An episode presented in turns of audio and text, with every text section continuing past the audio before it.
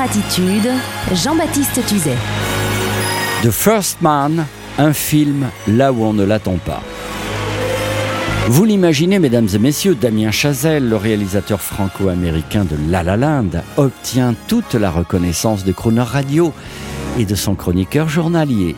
C'est donc avec confiance que j'ai vu The First Man avec Ryan Gosling, entre autres, sur cette incroyable saga qui est celle du premier homme sur la Lune. Dès la première scène, on est saisi par l'intensité de l'action on est Neil Armstrong. On voit à travers ses yeux. Et puis, malgré les effets spéciaux à couper le souffle, Damien Chazelle, le réalisateur, nous délivre une œuvre intimiste, tout en sensibilité orientée essentiellement sur le ressenti et la vision du cosmonaute Neil Armstrong entre 1961 et fin juillet 1969. Connaissant la sensibilité de notre réalisateur franco-américain préféré, on comprend ce qui explique cette fascination et cette vision quasi chirurgicale du personnage principal plus que du sujet technique. Quand il ne zoome pas sur les yeux d'Armstrong pour en capter l'intensité du moment, la caméra de Damien Chazelle devient littéralement son regard pour mieux nous faire ressentir ses émotions.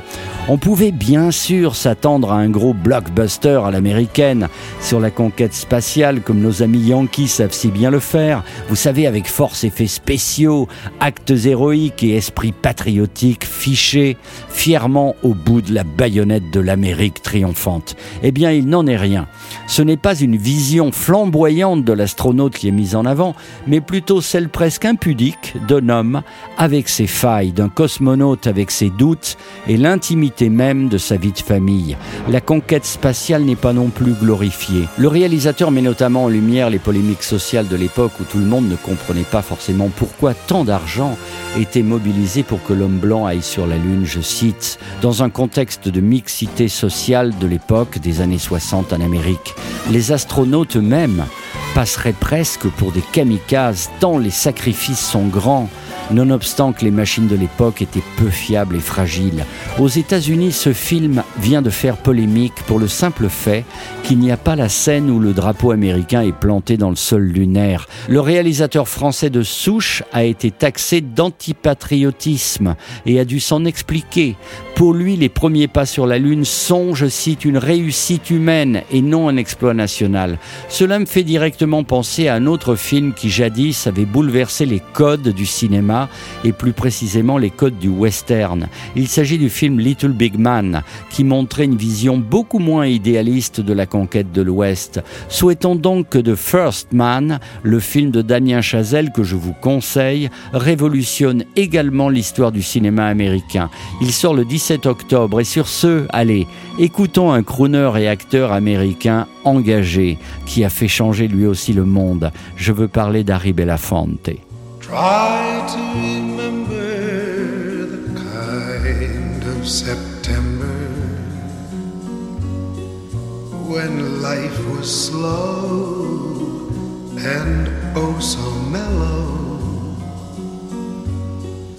Try to remember the kind of September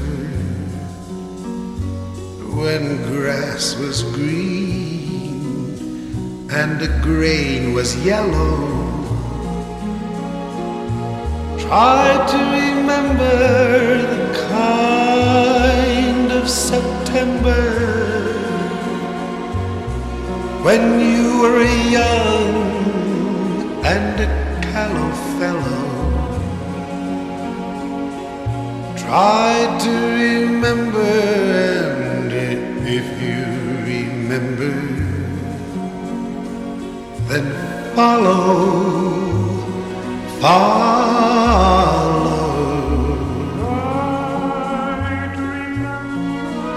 Try to remember when life was so tender that no one wept except the willow. Try to remember when life was so tender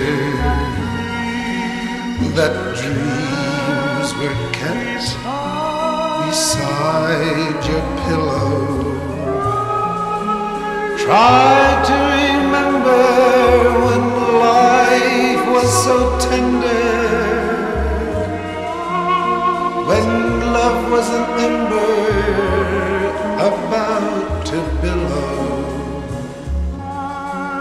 Try to remember, and if you remember, then follow. Follow.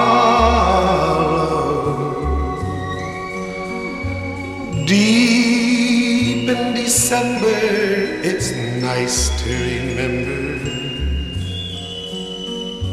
Although you know the snow will follow.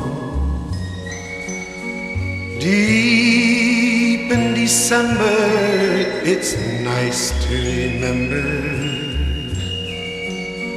Without a hurt, the heart is hollow.